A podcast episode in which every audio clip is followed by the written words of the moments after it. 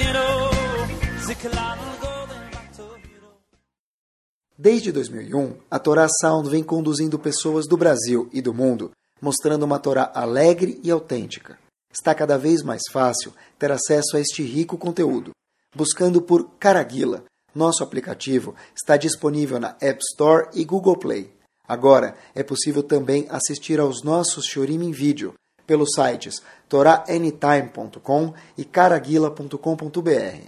Torá Sound a Torá de sempre, em uma linguagem moderna e simpática, cada vez mais próxima de você. Começamos? Vamos lá? Começamos? A gente vai ver Bezat Hashem, um assunto que ele é antigo. Por que ele é antigo? Porque ele foi abordado há mais de 5 mil anos, já que está na Torá, obviamente. Só que, por outro lado, o assunto é contemporâneo. Vocês vão, Bezat Hashem, ver como o assunto é atual e contemporâneo.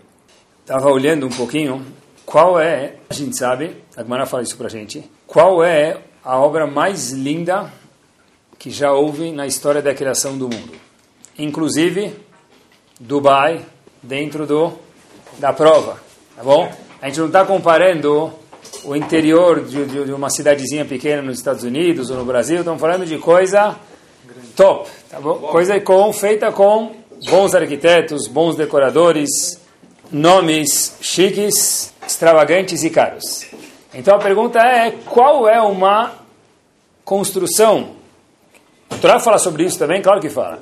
Que construção que, de acordo com a Torá, de acordo com os nossos sábios, melhor dizendo, ela é uma construção espetacular, a mais linda que já houve na história do mundo. O Mará fala para a gente, a época, qual Beit HaMikdash? O segundo templo, o segundo Beit HaMikdash, está escrito que Hordos, ele construiu o segundo Betamigdash, ele ajudou a construir o segundo Betamigdash. Então está escrito que o segundo Betamigdash era algo espetacular, lindo. Mas Rabino está falando espiritualmente, óbvio que também, mas isso não precisava falar no Shiur. Estamos falando fisicamente, materialmente, visivelmente. A construção do Betamigdash era algo incrível, espetacular e deslumbrante. Quem gosta de revista de decoração, casa e cor, etc e tal, vai falar, uau! Não tem graça olhar para qualquer revista depois que a gente já viu a construção do Betamigdash, que infelizmente nós não temos mais hoje em dia. Mará fala que todos eram bonitos, mas a construção de Hordos, que construiu o segundo templo, era algo espetacular. Parece que ele fez uma coisa muito bonita, conforme a autorização de Hashem, obviamente. Quem nunca viu a construção do Betamigdash, nunca viu uma construção bonita. Que nem você fala, ah, você não sabe. Eu fui passear naquele hotel, é um espetáculo. Fala, meu amigo, no dia que você for no hotel X, aí você vai ver que quer dizer espetáculo. Onde você foi é fichinha perto do hotel X. Então a mesma coisa referente à construção do Betamigdash. Sendo assim, eu estava nas férias, eu estava estudando um livro que normalmente não tenho oportunidade. E aí eu vi um comentário que eu falei, uau, nunca tinha pensado nisso antes. E esse é o uau. O Betamigdash era lindo. Antes do Betamigdash nós tínhamos um mini Betamigdash. Qual que era o mini Betamigdash? O Mishkan ou o tabernáculo. O Mishkan também era lindo. Por exemplo, no Mishkan tinha um krashim, krashim são os pilares, eles eram bonitos e cobertos de ouro. Mas, olha que interessante, dava para ver esses pilares de fora ou não? Não dava. Vamos ver mais algumas coisas. Dentro do Kodesh HaKodashim, o lugar que você colocar zoom é o mais impossível. Havia o Arona Kodesh, e em cima do Arona havia os Kruvim, aqueles anjos. Era feito do quê? ouro. Quem via aquilo? Ninguém. Ninguém. Assustador isso. Havia o Ketoret, aquele incenso, que parece que quando Hashem cheirava, está escrito na Torá que acontecia, que Hashem falava? Oh, você sabia que Hashem fala? Oh, diz a Torá sim. Quando se colocava o incenso chamado Ketoret, Hashem faz oh. Quem via isso? O Cohen. Mas ninguém. Olha que interessante, o lugar mais kadosh do mundo era o Kodesh. Kodesh é Kodashim mais ainda. Quem via era o Kohen Gadol uma vez por ano, mais ninguém. Mas como assim? sem graça. A construção mais linda do mundo, o lugar mais chique dentro dessa construção é o Kodesh, Kodesh Kodashim, o lugar mais in. Ninguém vê.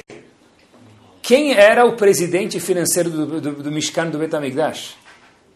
Se, se a gente tivesse vivo naquela época, ele ia levar bronca de qualquer pessoa. Que desperdício de verbas.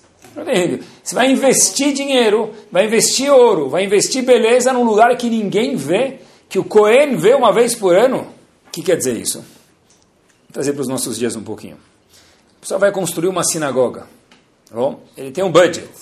E o budget ele vai arrecadar mais um pouquinho, porque faltou aqui, faltou lá, tá bom. Agora, vamos dizer que na sinagoga tem uma cozinha de Pesach e uma cozinha normal. Onde vai se investir mais? Na cozinha normal, porque uma é usada 51 semanas outra é usada uma por semana por ano. Vamos dizer que tem um lugar na, na sinagoga que é feito aberto. Para quê? Para fazer uma sucá. Esse é um lugar provavelmente menos, menos chique, mais simples do que o lugar que se faz, seu Dashlishit, o lugar que se usa todo o Shabbat, e daí por diante. Por quê? Quanto menos se usa, menos elaborado, menos custoso eu vou fazer. A pergunta é, como é que então o Betamigdash é completamente oposto? Como é que pode ser que o Mishkan é exatamente oposto? O ouro que tinha, a prata que tinha não era vista. Mais ainda, olha que interessante, na Alaha, inclusive, para a gente não achar que é uma invenção isso, na Alaha muitas vezes está escrito Akadosh Baruch Hu Chas al Shel Israel. Hashem, ele zela pelo dinheiro do povo judeu. O que quer dizer isso? Por exemplo, quando o Cohen, em Yom Kippur, ia trazer o Ketoret, que é esse incenso, o incenso mexe com brasas, ele trazia com uma pá de ouro o Ketoret. Mas quando mexia nas brasas para colocar o incenso em cima, para a brasa, para o incenso queimar e sair o odor, a fumaça, a, a, a brasa era trazida numa pá que não era de ouro. Por quê? Mas Yom Kippur é tão bonito. Fala, peraí, Hashem falou, Israel. Eu não vou pedir para o povo judeu trazer uma pá de ouro que colocou o carvão lá em cima, a brasa lá em cima, ela vai ser queimada. Quer dizer, o mesmo Deus que falou, não traz uma pá de ouro para não gastar a pá e não estragar a pá, mesmo em Yom Kippur, no Betamigdash fala, usa ouro. Usa, mas ninguém vê, mas está escondido. Eu não entendi direito.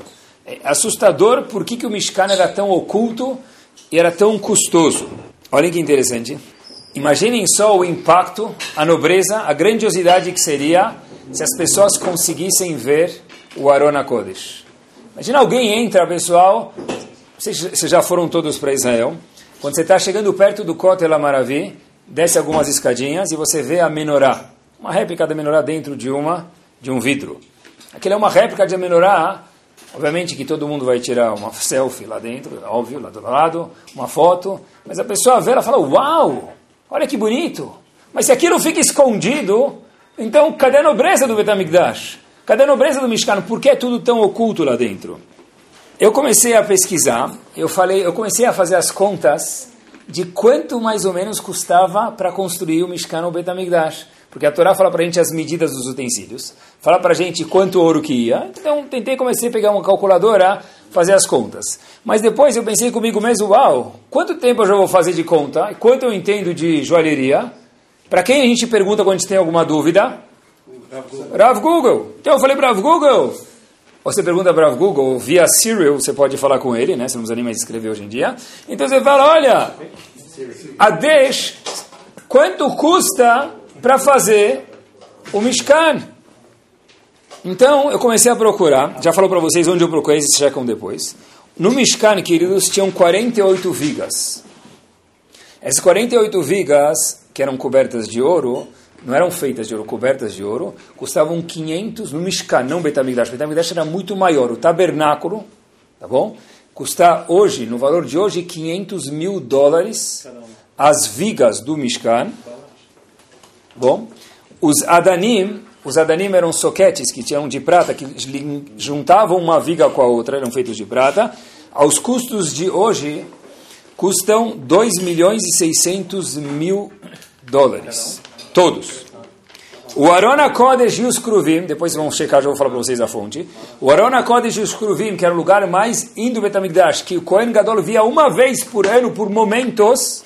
Hoje, se fosse feito, o Arona Kodesh não era maciço, os Kruvim eram de ouro, maciço, custaria 1 milhão 560 mil dólares. A Menorá, que era feita de ouro, mas ela não era alta, o custo dela hoje em dia seria 1 milhão 850 mil dólares. Quer dizer, quer dizer, isso no Mishkan, estamos falando de 7, 8 milhões de dólares. Isso no Mishkan, Eu, eu peguei alguns objetos, peguei todos, muito mais tinha. Mas a gente tem um tempo limitado e, e senão vai ficar cansativo. Mas preste atenção, o Betamigdash ele era muito maior em tamanho. Quando é maior em tamanho, requer mais material e, por conseguinte, o custo, pachuto, obviamente, é muito mais caro. No fim desse artigo, eu já falo para vocês a fonte, que ele foi fazendo a contabilidade, eu peguei só alguns objetos para vocês, para mostrar quanto que era tudo tão caro e tão majestico e tão lindo, mas ninguém via, eu não entendi porquê. Estava escrito o seguinte, God should bless us. É um artigo em inglês que Deus tem que abençoar a gente. O quê? Vou traduzir ele em português. Que a gente consiga encontrar, hoje em dia, pessoas que vão doar fundos como que doavam na época do Mishkan e do Betamigdash, que era uma coisa muito custosa. Mas, depois vocês procurem aí, escrevam no Google, How much would the Mishkan cost today? É um artigo da OU, aquela uh, Orthodox uh, Organization lá, Union. Então vocês procurem, tem mais números de mais objetos, mas eu peguei só alguns, quanto custaria? A pergunta gritante é, por que tudo tão escondido? A resposta queridos, de algo que para mim era assustador, por que, se custa tão caro e Hashem cuida do dinheiro de Bnei Israel, Hashem não quer que a gente desperdice dinheiro, pelo menos que mostrasse isso para o povo, para os Eudim pelo menos. Ninguém nunca tirou uma foto lá dentro. Hoje em dia, o que, que vale uma vida sem uma foto? Não vale nada. Uma visita sem uma foto não vale nada. Ninguém vê. A resposta vem por esse caminho. Em Parashat Shemot, a gente fala sobre o maior homem da história que o povo judeu e o mundo já teve. A gente não pode comparar Tzadikim, mas a Torá fala sobre ele. Qual o maior homem que já houve? Moshe. Moshe Rabbeinu. Quem são os pais de Moshe Rabbeinu? Onde está escrito isso? Diz a Torá para a gente, em Parashat Shemot, Vayelech Ish mi Bet Levi. Foi um homem da tribo de Levi. Quem era ele? Betmin. Não sei. Vaikach et Bat Levi. Ele casou com a filha de Levi. Mas presta atenção, é, me permitam aqui a falta de sensibilidade. É lava-jato? Você não pode contar o nome da pessoa? Diz, diz a Torá para a gente, já teve um homem de Bet Levi, com quem ele casou? Bat Levi. Quer dizer, quando mandaram o convite de casamento de Moshe Rabbeinu, meus queridos, o que, que saiu? Pai e mãe, Bet, filho de Levi e a mãe dele. É óbvio que ele é filho de Levi, porque ele é Levi, mas quem são os pais? Não escreveu no convite de casamento. A Torá diz o filho, o pai de Moshe Rabbeinu é Bet Levi, e a mãe era um senhor de Levi, e a mãe é uma senhora de Levi. Mas quem era? Por que, que não fala o nome? Cadê o nome deles? Porque é oculto. Mais uma pergunta a gente responde junto, Bezerra Hashem, é o seguinte. Moshe Rabbeinu vê um egípcio fazendo o que, meus queridos? Batendo num Yehudi. O que acontece? Moshe Rabbeinu vai lá e mata esse egípcio em prol de que Yehudi não se prejudique. Logo depois, no dia seguinte, diz a Torá, Moshe Rabbeinu de novo desce, e ele vê agora o que? Dois Yehudim brigando. Moshe Rabbeinu vai falar por esses dois Yehudim, olha, por que vocês estão brigando? E aí o que acontece? Moshe, os, os dois Yehudim falam para Moshe Rabbeinu, olha, você vai matar a gente igual que você matou os dois, o egípcio ontem? Tá bom. Quando aconteceu isso, a Torá diz em Parashat Shemot, Achen Noda Hadavar. O Rabbeinu falou, agora eu sei por que, que o povo judeu mereceu ficar escravizado durante 210 anos, sofrendo 24 horas literalmente por dia. Por quê? Porque a gente foi escravizado? Não. Diz Rashi, eu sempre tive essa questão, por que o povo foi escravizado? Eu nunca entendi isso. Diz Urashi, olha, agora Moshe Rabbeinu entendeu. Porque depois que, quando havia dois Yehudim se batendo, e um Yehudi falou para o outro o seguinte, olha, Moshe Rabbeinu, você vai matar a gente. Igual o quê? Você vai matar a gente. Igual, da mesma forma que você matou o egípcio ontem? Então Moshe Rabbeinu falou, agora eu entendi porque eles foram escravizados. Por quê, pessoal? Por que isso é um símbolo da escravidão do povo e por que Hashem ficou tão chateado o fato que os Eudim descobriram que Moshe Rabbeinu não existia o segredo. Moshe Rabbeinu foi, foi uh, anunciado que ele matou um egípcio ontem. Existe um conceito aqui muito importante que a gente precisa aprender juntos, é o seguinte. quando existe algo chamado Hitzoniut. Hitzoniut quer dizer tudo visível ao olho do povo. Então, isso é uma falha para a Geulah, disse. Eu quero salvar vocês, mas se vocês não conseguem guardar um segredo por um dia, onde viram Moshe Rabbeinu matando o egípcio, e no dia seguinte, quando haviam dois Eudim se batendo, Moshe Rabbeinu foi falar, para de brigar.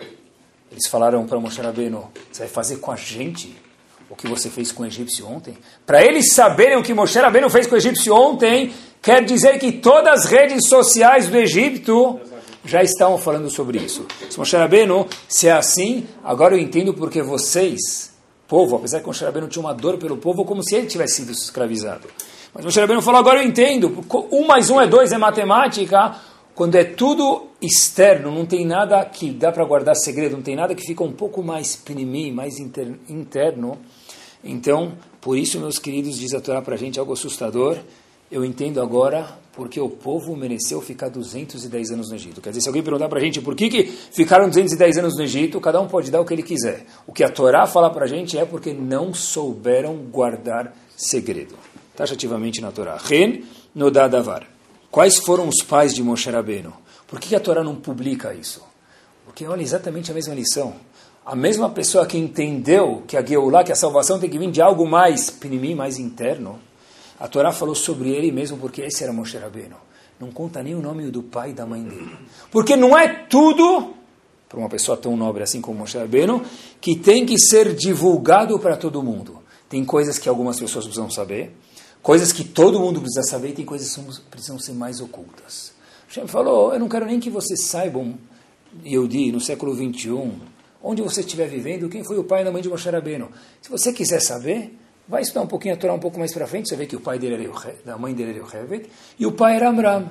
Mas por que você não me conta, Hashem? Porque Hashem está ensinando para a gente, não é tudo que tem que estar às vistas grossas do povo.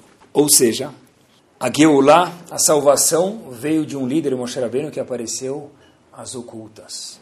Um líder que, de 60 anos, não aparece a história dele na Torá. Ele sai com 17 anos do Egito, mais ou menos, e volta quase que 60 anos depois para o Egito. Cadê esse líder? O que aconteceu com ele? A Torá não conta.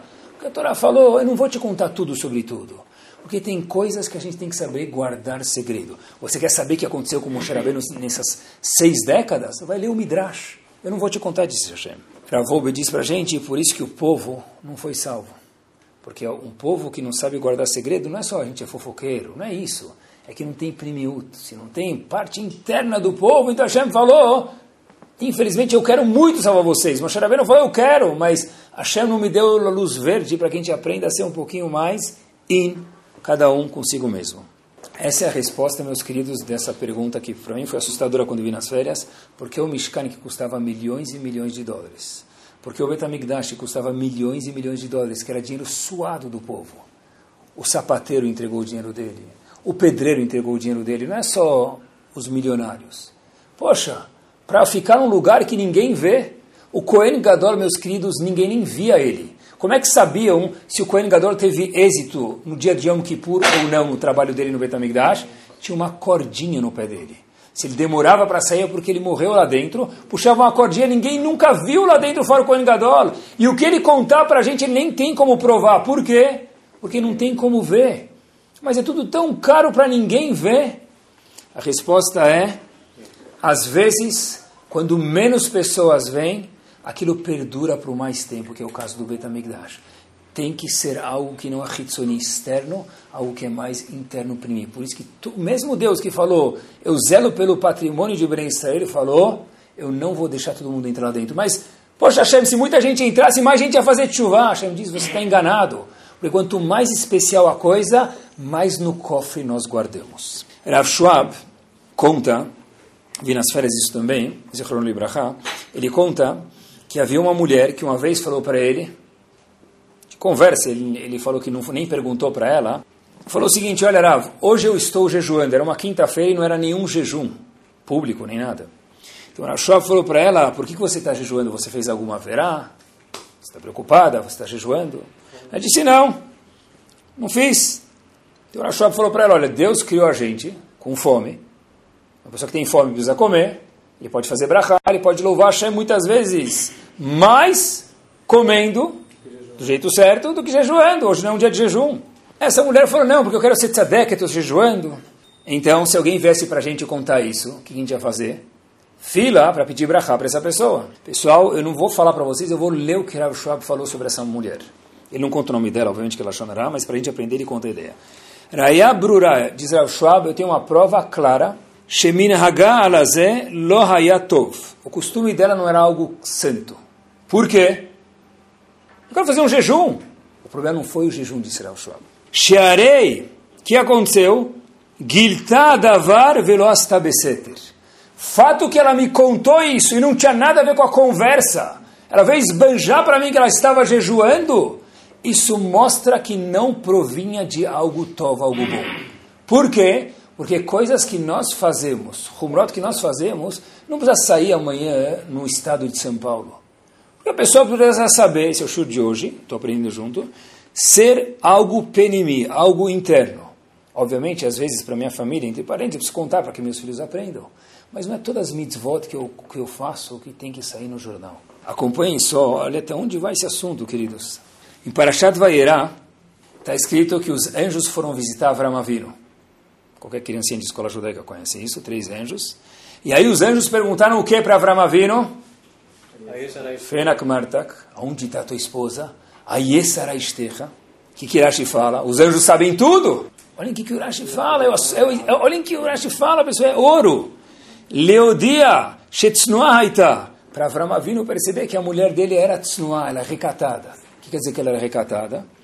Que ela não estava lá na fora, na rua, lá, procurando anjos, procurando visitas. Que dei lechaveval bala, para que Avram Avinu pudesse dar, me permitam, hoje em dia, um like it para a esposa dele maior. Curtir a esposa dele mais. Pessoal, olhem que bomba! Entre parênteses, o Maral de Praga diz que o maior casamento de Shalom Bait na história da humanidade inteira foi Avram e Sarah. E ainda eles precisavam, às vezes, cutucar, se a gente nem imagina quem era Avram Sarah, para que um elogiasse o outro. Fecha o parênteses. Os anjos falaram o quê? Olha, cadê tua esposa? Para que Avram Avinu percebesse que a esposa dele era Tsnuá. Esse é o louvor? Diz Hashem sim. Porque quando tem primiut, tem em parte interna, aquilo é eterno. E quando é tudo show off, aquilo tem duração muito, muito limitada. Não é duração. Para que seja duração, tem que haver primiut. Todo momento, a Torá conta para a gente, eu depois comecei a ver o shiur, olha que interessante, um dos maiores momentos de Avra, dos nossos patriarcas, qual que foi? De Avram e com certeza, vai, fácil. Akedat Yitzhak. Quem viu Akedat Yitzhak, meus queridos? Avram Avinu estava andando com dois ajudantes, Eliezer e Ishmael. Ele falou para eles, pega aqui, Od, sentem uns minutinhos, eu vou com meu filho Yitzhak para lá fazer aquilo. Mas, meu amigo, esse momento vai ficar para sempre na eternidade da história. Vão tocar shofar em Rosh Hashanah durante milhares de anos nos quatro cantos do globo para lembrar isso. Quem viu? Ninguém. Leva duas testemunhas. Eliezer e Ishmael já estavam juntos com você, Avram Avinu. Avram falou, não, porque para algo ser eterno, tem que haver primiut. E quando algo é muito grandioso, quanto mais longe das câmeras estiver, mais impactante e eterno será. Se fosse hoje, pessoal, Akedat Yitzhak, quantas selfies iam tirar? Peraí, se você for hoje para Israel e algum turista, me permitam a respeito, enganar você e falar, olha, essas brasas, essas madeiras sobraram da época de, de Akedat Yitzhak. O vai fazer? Terrilim? Claro que não. Beijar a brasa como uma mezuzá? Claro que não. Só um segundinho, tchac, é uma selfie. Não é para mim ver, para que todo mundo veja que eu toquei, eu estive nas pedras, nas brasas, nas madeiras que quase consumiram Yitzhak. É o snapshot. Por que não? O Rabino, snapshot pode, é limitado, é duração limitada. Mas a ideia que tem é que existe aqui uma batalha de Hitzoniut e Primiut. Quanto mais externo a coisa fica, menos interna ela fica, menos duradoura ela fica. Por isso que o Mishkan teve um impacto forte porque ele era escondido. A maior prova do mundo para isso, vocês já escutaram isso, mas eu vi o Midrash, estava lendo o Midrash durante os momentos que eu estava preparando o Shiur. Nós tivemos quantas luchot dentro do nosso povo? Luchot, aqueles dez mandamentos. Dois sets. O primeiro foi quebrado e depois o segundo. Muito bom. A diferença entre o primeiro set e o segundo é que o primeiro set era milagroso, escrito por Hashem, e o segundo set foi feito por o maior dos seres humanos, só que era um ser humano, com todo respeito, Moshe Rabbeinu. A diferença entre o primeiro set de Luchot e o segundo, um dos exemplos, que é o que interessa já suficiente para a gente, é que o primeiro set de Luchot ele era eterno. Quer dizer, uma pessoa que lia aquilo, uma pessoa que estudava a Torá, que foi dada junto com o primeiro set de Luchot, ele nunca mais esquecer nada que ele estudou. O segundo set de Luchot tem esquecimento. Hoje a gente não lembra nem o que almoçou hoje.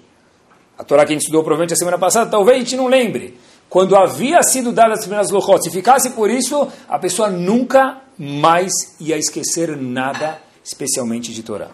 Quer dizer que primeiros, as primeiras lochot foram muito mais bombas. Pergunta o Midrash, Manistana, por que teve essa mudança? Pessoal, olhem o que, que diz o Midrash para a gente, está no Rumá.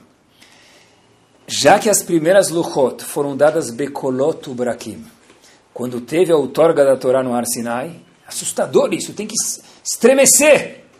As primeiras luchot foram dadas com trovo, relâmpagos, trovões, assim diz o Midrash. Às vistas do povo, 3 milhões de pessoas viram isso.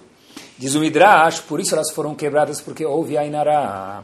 A segunda, as Luchot, não tinha fanfarra, não tinha banda, não tinha nada. Ninguém filmou, ninguém viu. Quem recebeu as Luchot? Moshe Rabbeinu Hashem. Nobody else as luchot duraram para sempre. Por quê? Porque quando fica fora dos olhos do povo, dura. Quando fica aos olhos do povo, não dura. Isso é assustador. As primeiras luchot foram quebradas, diz o Midrash para a gente, por uma razão. Por quê? ele tem a ver, mas o que, que juntou, o que, que acendeu a lareira para que elas fossem quebradas? O fato é que elas foram dadas aos olhos do povo. Diz o Midrash, eu vou ler para vocês. As luchot, a luchot arishonim, foram quebradas al shenitnu bepumbi, foram dadas em pública, público. Lefichach shalta baem ainara. Por isso que houve ainara. Sim mesmo. Venishtabru. E termina o Midrash dizendo em lecha yafem minatzniut. Daqui a gente aprende a coisa mais linda do mundo é ser uma pessoa discreta. Pessoa que não passa aí, quando o radar está ligado, todo mundo vê que ele entrou com a melancia na cabeça dentro da sinagoga. Quando se fala de Lashon de Ainara, a gente acha que Ainara é uma novidade do Hamse de Halab, ou do olho gordo que vem em Israel de souvenir, ou o que for. Mas está escrito aqui no Midrash ali para vocês, o que fez quebrar as Luchot é que Shaltaba e Marará, todo mundo viu e quebrou as Luchot. Mas os Eudim queriam que as Luchot quebrassem? Claro que não. Mas não existe. Não interessa. Viu ou não viu? Ficou aos olhos do povo ou não ficou? Chamou atenção ou não? De imediato Shalta Baim Ainara. O Ainara apareceu e as Luchot, tiro e queda, quebraram. Por que as Luchot quebraram? Por causa do Ainara. Sim, diz o Midrash. Quer dizer, quer dizer, qual que é o antídoto para o Ainara? Que é a Hitzoniut, que é o contrário da Primiut, a parte interna que a gente está falando hoje. O antídoto do Ainara, em português, é ser uma pessoa simples, discreta. So, olhem que interessante. A Inará só funciona com quem acredita. Não sei quem falou isso e onde viu isso. Existe sim, quanto mais acredito, mais existe. Mas a Inará existe em todo mundo. As Luchot não acreditavam em Inará e foram quebradas, meus queridos. Estava estudando da Fiomi faz pouco tempo, uma série de Bababatra. Rav Acha Bariakov. Era um sofer que escreveu um Sefer Torah de Zagmará em Bababatra, na página 14a, que ninguém nunca fez. Lindo! Pessoal, olhem o que aconteceu. Yavu Rabanan Enayu. Chachamim começaram, Chachamim, não Rechaim. Os sábios da época do Talmud viram o Sefer Torah, Venach Nafshei. E o Sofer, Ravacha, faleceu. Hazito, ele não fez nada. Parece que, não sei se Ravacha estava preocupado com Hamse, se ele andava com três co co coleiras no braço de Hamse. Acho que não. Mas ah, diz a Torá para a gente, é uma medicina, uma realidade. Quanto mais show-off tem, mais Ainará tem. Se a pessoa acredita mais, óbvio, mas mesmo quem não acredita, Ainará sim existe.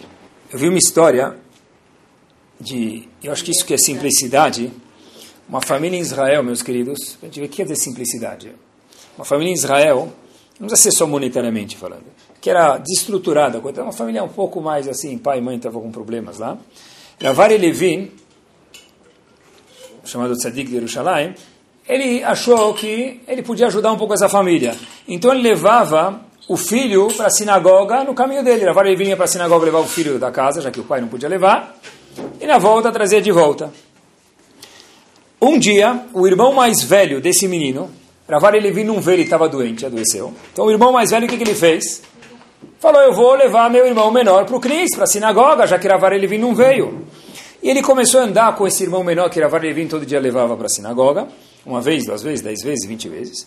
E o irmão parou no meio do caminho, empacou, não andava mais. O irmão maior falou para ele, por que, que você vai com Ravari Levi todos os dias para a sinagoga, você chega e você volta, e eu estou te levando hoje com carinho, com amor, você parou no meio do caminho. O irmão menor, Tamim, ingênuo, simples, puro, falou, por quê? Porque Ravar Levin me leva no colo, de cavalinho, para a sinagoga. Então eu não preciso andar, eu não canso. Com você eu preciso andar, eu estou cansado.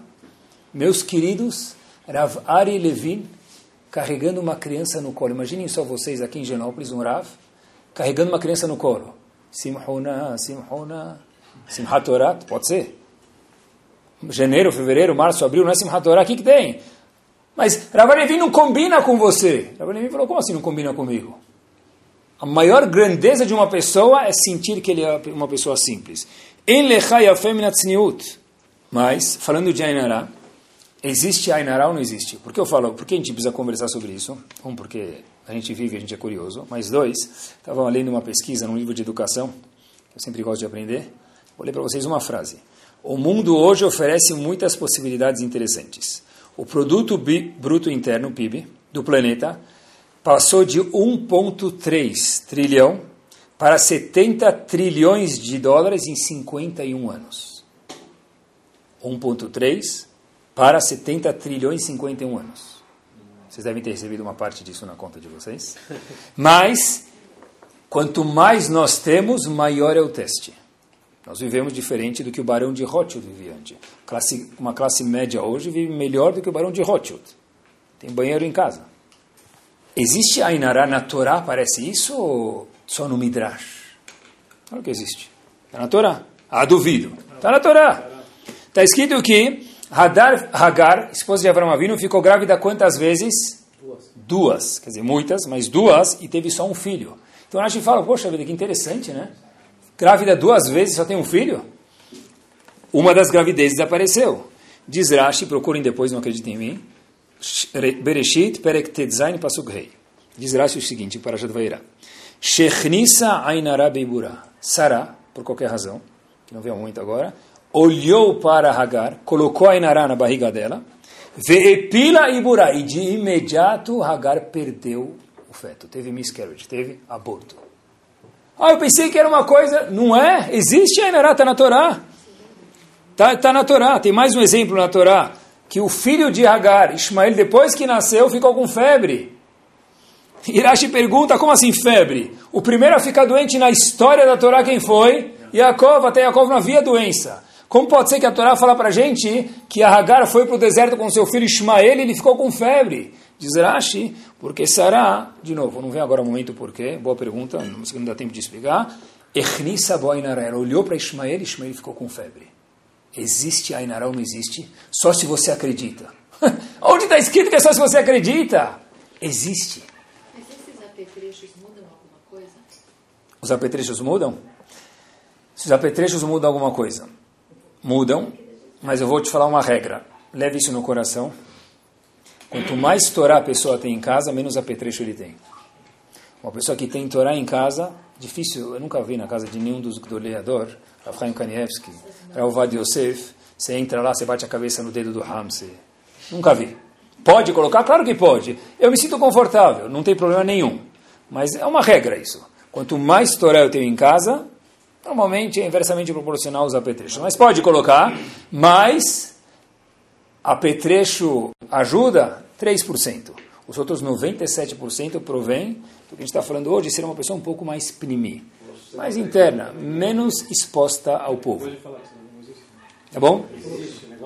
Existe a Ainará? Claro que existe. Se você for para Mea Shearim, por exemplo, tem mulheres que são tzidkaniot, tem pilantras também. Eu não estou falando dessas. Tem mulheres que são tzidkaniot. Ela vai pegar uma panela, uma frigideira, vai colocar chumbo e você vai ver óleos lá. Olhos. É órgão, olho, não óleo, né? Vai ver olhos. Existe isso? Claro que existe. Eu estou querendo provar para vocês, na Torá existe. As luchos foram quebradas por isso. A Agar perdeu o bebê por isso. Ismael ficou doente por isso. É, claro que existe. A pessoa quer fazer, ele faz. Depende da pessoa. Mas... É real? Claro que é real. Claro que é real. Está escrito no Zora, claro que é real.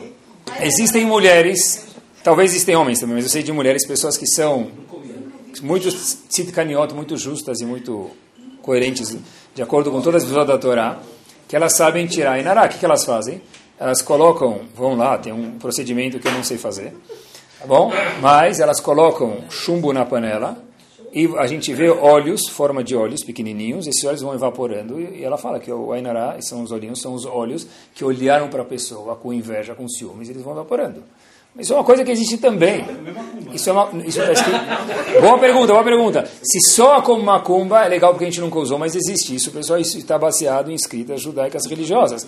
Mas isso é menos importante, ou quem quiser fazer junto, eu não quero desmerecer Deus livre de ninguém, mas com o ponto do show de hoje, que as pessoas sejam menos show off, chamar menos atenção, porque quando eu chamo menos atenção, eu afeto, eu incomodo menos pessoas, e Ainará não tem como me acertar, porque ele não me vê. O que quer dizer Ainará? O olho que viu. Se o olho não viu, então não tem como afetar. E, by the way, como se para o Ainará então? Qual o remédio? Não chamar a atenção. Tem um segundo remédio que tem de comparar o Ainará. É chamado Midah Keneged Midah.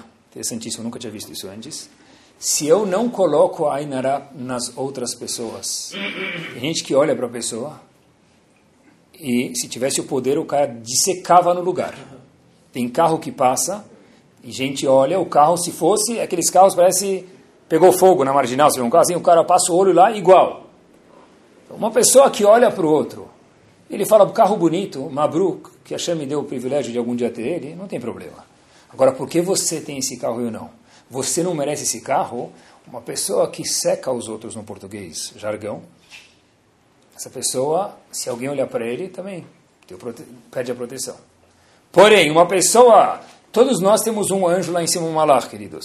Se alguém olha para qualquer um de nós, a gente às vezes está à vista dos públicos, todo mundo, Hashem vem afetar o Enará no fulano. Hashem, o, o, anjo dele fala, olha Hashem, esse meu parça, ele nunca olha para ninguém com, com olhos ruins. Então, me dá que ninguém me dá reciprocidade, ele não será afetado. Dois antídotos. Um, ser uma pessoa primi, menos hitsuri, mais simples, menos show-off, mesmo que a gente tenha, graças a Deus, muita abundância, que Hashem mande para cada um tudo que ele merece. Dois, a pessoa tentar preservar o que ele olha, os outros também. E olhem que interessante, olhem como a Torá é infinita. Como devia chamar Ainara? Quantos olhos a gente olha as pessoas? Dois. Eu, se fosse chamar isso, eu ia morar, eu estivesse dando aula no GAN, o Yeletov ia vir falar para mim, Moré, Lamalo Einaim Raot, plural, Einaim Raot, não Ainara. Nunca pensei sobre isso. Também não. Depois de algumas horas de preparar o show, achamos isso. Porque a Torá é infinita, ela é eterna. Tem um livro chamado Tamea Minhagim, ele fala por que é chamado Ainara e não Einaim Raot. Pessoal, quando vi isso, dancei. Olhem que bárbaro, porque ele fala que a pessoa, Baruch Hashem, tem dois olhos. Mas ele fala uma pessoa que coloca a Ainara no outro, ele não tem dois olhos. Porque se uma pessoa tiver, diz ele, olhem que bomba, dois olhos, Enaim, dois, ele vê que ele não vai ter inveja do, da prescription do óculos do outro, do grau do, da lente do outro. Ele tem dois olhos, ele sabe que Hashem deu esse carro para ele, essa esposa para ele, essa casa, esse filho para ele, porque é isso que ele precisa. Para mim isso não vai servir. Quer dizer, Ainara é quando uma pessoa, olhem que delicioso ele só olha com um olho. Ele esquece com aquele olhar amplo de Hashem, que Hashem está olhando para ele. Com meus olhos egoístas, é, como é que você tem isso? Como é que você tem esse vestido? Como é que você está mais magra do que eu? Como é que teu bolo de chocolate sai melhor do que o meu? Como é que você fez a importação melhor do que o meu? É difícil demais, pessoal. Mas não existe Einaim Raot, porque os dois olhos, alguém que tem um olho amplo, não existe Ainaravi, é tudo Tov. Assim diz também a Minhagim. Bater na mesa isola é coisa da, de outra religião. Tem nada a ver com Ainará. Estados Unidos, não sei se está aqui no Brasil isso, as pessoas falam pu-pu-pu. É, é, tá bom. Isso aqui pode falar também. Pode cantar Hai, se quiser também. Tá bom? Pode cantar também Avanagila, se quiser. Mas, pessoal, isso é ridículo. Não adianta absolutamente nada. Pupupu e, e bater na mesa, isso com, com, isola. Bater na madeira. Ah, tzadik, só na madeira. Tá bom? Tá bom. A gematria de madeira, a mesma gematria de estuyot. Bobeira, tá bom? tá bom? Pulseira vermelha, a gente já falou sobre pulseira vermelha muitas vezes aqui, tá bom? Eu quero colocar, coloca, mas isso, isso não é o antídoto. A resposta é tzniut. Outro dia, fase final para a gente, eu estava num bar mitzvah, num casamento, ou num brit milah, alguma ocasião. Aí tinha um, um, conhecido, que eu não sabia, mas acho que ele escuta o nosso shiurim. Ele falou, Rabino, eu sei que o senhor sempre está procurando material. Ele falou, vem comigo. Falei, o quê? Ele falou, esse dono dessa festa achou algo de novo. Difícil, né? Falei, que mulher para inventar uma festa. Vi, achou de novo. Ele foi mostrar lá alguma coisa nova que tinha no buffet que ninguém nunca tinha feito e era muito novidade. Será que o meu objetivo na vida é sair do bar mitzvah, do brit milá? Eu, eu não sei a resposta, eu não sei. Porque Baruch Hashem, quando Hashem dá brachá para a pessoa, então ele não pode falar para ele, faz um, um, um brit milá, um bar mitzvah, um casamento com um canapés e atum enlatado. A pessoa tem mais, ele não quer fazer assim. Ele tem um filho, tem uma filha, quer fazer o bar mitzvah, o brit milá. Então, eu não tenho a resposta. Eu não sei a resposta porque eu sempre gosto de aprender. Eu sei muito menos que eu, te, do, eu, sei bastante, eu sei muito menos do que ah, a gente pode aprender. Mas eu não sei a resposta, mas é algo para a gente pensar junto e guardar na cartola aqui na massa cinzenta no cérebro. Será que eu preciso, o meu lema tem que ser, eu fazer meu bar mitzvah, meu casamento, para que alguma coisa nova eu tenho que ter para falarem de mim na cidade? Tem que pensar, não sei a resposta. É bom? Será que no meu Facebook eu preciso colocar lá que eu aluguei não sei que carro em Miami? Eu posso contar para o meu pai, Posso contar para o meu filho, eu acho que isso é importante, é um valor que ele precisa ter, então vou contar para ele que tem que almejar andar de uma Mercedes, último modelo. Então, eu não sei, pode ser, tudo bem. Eu não sei, cada pessoa é uma pessoa, mas será que eu preciso publicar isso no meu, na minha foto do perfil do WhatsApp? Será que eu preciso colocar as fotos dos meus queridos filhos no perfil do WhatsApp? Todo mundo precisa ver quantos filhos eu tenho? Eu não sei a resposta, estou pensando junto com vocês alto. Pensei horas sobre isso. Será que eu preciso? Mas eu não acredito, mas não tem nada a ver com acreditar. Pessoas vêm, eu sou exposto. Tem pessoas que não têm filho e olham para o meu WhatsApp. Eles querem conversar comigo porque eu sou uma pessoa muito gentil. Estou falando de vocês. São todos gentis. Aí acaba olhando. Olhou. Não sei, tem que ser público. Porque o meu WhatsApp ele é público. O Facebook, todas essas coisas aí, ele é público. Ah, não, é só para os meus 3.027 seguidores. Habibi, isso é público. Não sei se precisa. A pessoa precisa pensar duas vezes antes. Se Bichal precisa ter isso, eu não sei, mas se precisa ter, que também pense o que coloca lá dentro. Nós temos que ser pessoas de Pnimiut. A nossa casa tem que estar feliz. O meu filho tem que estar feliz comigo. A minha esposa tem que estar feliz comigo. Se no meu bar mitzvah tinha um, um, uh, um androide andando lá, um, um, asteroide andando no meu bar mitzvah, no meu casamento, sei lá eu. Se tinha drone, obrigado. Se tinha um drone filmando lá, eu sei lá, já que já existia hoje, né?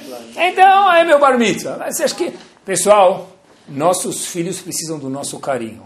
Mais X no bar mitzvah ou menos, bota na conta dele. Viaja com ele, viaja com ele, compra para ele não sei o que lá, e vai, se você acha que é um mimo necessário, não. mas todo mundo precisa ver. Quando Yaakov chegou no Egito, e está todo mundo passando fome, Yaakov ainda tinha comida e os filhos. O que, que ele falou para os filhos? Lama titrauta na Torá, isso, por que vocês estão aparecendo? Ainará. Mas Yaakov era tzadik, você acha que Yaakov andava com a pulseira do Hamza? Certeza que não.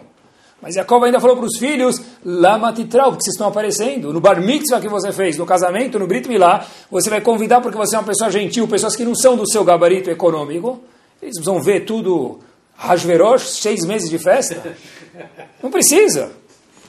Agora, qual que é a linha, não sei. Cada pessoa tem a brahá que é chamando para ele, e quem somos nós para julgar os outros, Deus me livre. Porque se uma pessoa tem muito, o teste dele é maior, ele pode fazer um pouco melhor. Sim, qual que é a linha, não sei. Mas tem que levar isso na equação, meus queridos. E quando se fala de tzniut, vou falar isso com muito carinho, ninguém fica chateado comigo. Pensei horas se devo falar ou não.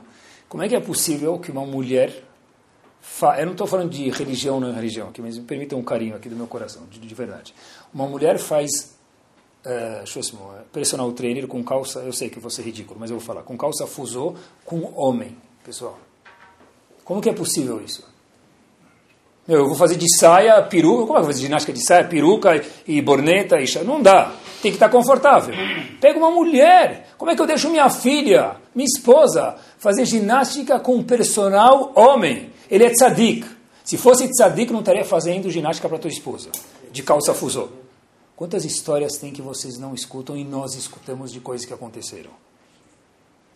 Tzniut também, isso também faz parte da Tzniut, que a gente tem que reconsiderar isso aqui, porque é muito importante, falo isso com carinho. Porque tudo tem que estar exposto, todo mundo tem que ver tudo. Tem coisas que são íntimas e tem coisas que não são íntimas. Tem que ter algum lugar que tenha Primiut, tem algum lugar que tenha Hitzoniut. Cada pessoa tem que repensar sobre isso. E quando se fala de Primiut e Hitzoniut, até na educação dos filhos. Porque se tudo vira Hitzoni, tudo vira o que, que as pessoas veem, então eu vou começar a julgar os meus filhos, a produção dos meus filhos, a produtividade dos meus filhos, da minha família, conforme o que a sociedade acha. Mas meu filho não tem o QI da classe dele. Meu filho, minha filha não tem o QI de tal pessoa. Mas ele precisa entrar na faculdade em um mundo de competição. Sim, é um mundo de competição onde o meu filho precisa se adequar a ele conforme as limitações e habilidades que ele tem. Se eu sou um cara mil por cento, um pai ou uma mãe hitsoni, que é tudo show off, todo mundo vê, ele precisa ser médico, precisa ser advogado, ele não consegue. Cada pessoa consegue ser alguma coisa, ele não consegue. Então, se eu preciso ser uma pessoa só que é show off, meus queridos, então, coitados, meus filhos vão sofrer, minha esposa vai sofrer porque ela não é igual a Miss Brasil do vizinho, meu marido vai sofrer porque ele não é igual o cara mais rico da sinagoga, mas daí nem tudo foi feito. Tem outras coisas internas que vão durar e perdurar muito mais do que isso, cada um com a bracha deles. Eu vou terminar com uma história que acho que é a primeira ou segunda melhor história da minha vida que eu já escutei. Minha sobrinha Liana Caieri me mandou essa história. Eu falei para ela: Uau, você caiu do céu. Talvez ela também, mas a história. Olha que história bomba e verídica. A história se passa em Boston, história verídica. Uma senhora com um vestido desbotado, simples, e o um marido com um terno mais antigo, saem do trem de Boston, timidamente, e eles se dirigem ao presidente de Harvard. Vão para Harvard, a famosa faculdade, mais precisamente na sala do presidente de Harvard, e eles falam para a secretária executiva do presidente, olha, nós queremos falar com o presidente. E ele, ela pergunta, de uma forma meio ríspida, meio chata, vocês marcaram audiência para falar com o presidente? Olhando com aqueles olhos de, vocês parecem caipiras do interior dos Estados Unidos. Falaram, não, mas a gente quer falar com o presidente de Harvard. A secretária vira para eles e fala o seguinte: o presidente de Harvard está ocupado hoje o dia inteiro. Eles falam, tá bom, não tem problema, nós vamos esperar. Sentaram, esperaram uma hora, duas horas, três horas, e a secretária ignorou eles por uma hora, duas horas, três horas, até que ela viu que a pulga não estava saindo de trás da orelha dela. As pestes não saíam do sofá. Aqueles dois caipiras do interior não iam embora. Então ela falou para o presidente: Olha, desculpa, eu nunca faço isso com o senhor, mas eu vou incomodar o senhor presidente de novo. Eles estão sentados aqui, vão tentar resolver essa parada, pelo menos eles vão embora. E acabou. O presidente diz: Tá bom, deixe esses dois seres humanos entrarem. E a gente se livra deles e Bezerra em momentos. Tá bom. Como eu posso ajudar vocês dois, esse presidente, para esse casal simples do interior? É o seguinte: olha, meu filho estudou, nosso filho estudou, melhor dizendo, um ano em Harvard e ele faleceu. E viemos aqui que a gente queria fazer um monumento no campus de Harvard. Diz o presidente rindo, o monumento do campus de Harvard. Desculpem, mas com todo respeito, se aqui isso é chamado de respeito, né? Se nós fôssemos fazer um monumento para cada pessoa que falecesse em Harvard, a gente ia ter aqui um cemitério em vez de uma faculdade. Nós não podemos colocar uma placa para cada pessoa que estudou aqui e desapareceu, cessou de existir no mundo. Disse o casal para o presidente, não, você não entendeu. Nós queremos, não uma placa, nós queremos doar um edifício em Harvard em nome do nosso filho. Se o presidente, olhando de novo para a roupa deles, falou: Olha, vocês têm ideia quanto vale o campus de Harvard? Eles falaram: Não. Ele falou: Olha, são 7 milhões e meio de dólares. Melhor vocês pegarem as coisas de vocês e voltar para o interior da onde vocês vieram. Verdade. esse casal falou, você tem razão, 7 milhões e meio de dólares? É, melhor a gente voltar para o nosso terrinha. Esse casal, chamado Leland Stanford, os dois, voltaram e deixaram o presidente um pouco confuso de Harvard. Eles voltaram para um lugar chamado Palo Alto, na Califórnia, e montaram uma fazenda, não uma faculdade, um campus gigante, chamado Stanford. Stanford University, uma das melhores faculdades do mundo.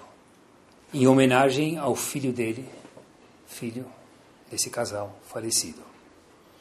Aqui nós aprendemos, meus queridos, não julgar a pessoa pela aparência. Porque uma pessoa simples, às vezes, nobre, ela é muito mais nobre do que aquele pessoa que anda chacoalhando o sino na cidade. E como se não bastassem, poucos anos depois, e com isso nós terminamos, quem foi aluno de Stanford? O homem que mudou o mundo, Steve Jobs. Surgiu de um deboche do presidente de Harvard. Quer dizer, Bezat Hashem, que a gente possa saber que Ainara existe, que a Primiut existe, tudo que é Primi, o Mishkan, o Betamigdash, ele é eterno, por isso que ele tem que ter Tzniut, tem que ter recato. Ninguém entrava lá. Não, porque quanto mais recatado, mais é eterno, mais Kadosh é. Quanto mais exposto é, menos Kadosh é. Que Bezat Hashem, Hashem possa mandar brachá para todos nós. A gente tem o Sechel Ayashar, que é difícil, Hashem dê para a gente a boa intuição de como usar isso, e Kadosh Baruch Hu dê para a gente somente para todos os Yudim. Ain Tov, Amém Amém. Torá Sound, desde 2001, aproximando a Torá dos Yehudim e de você.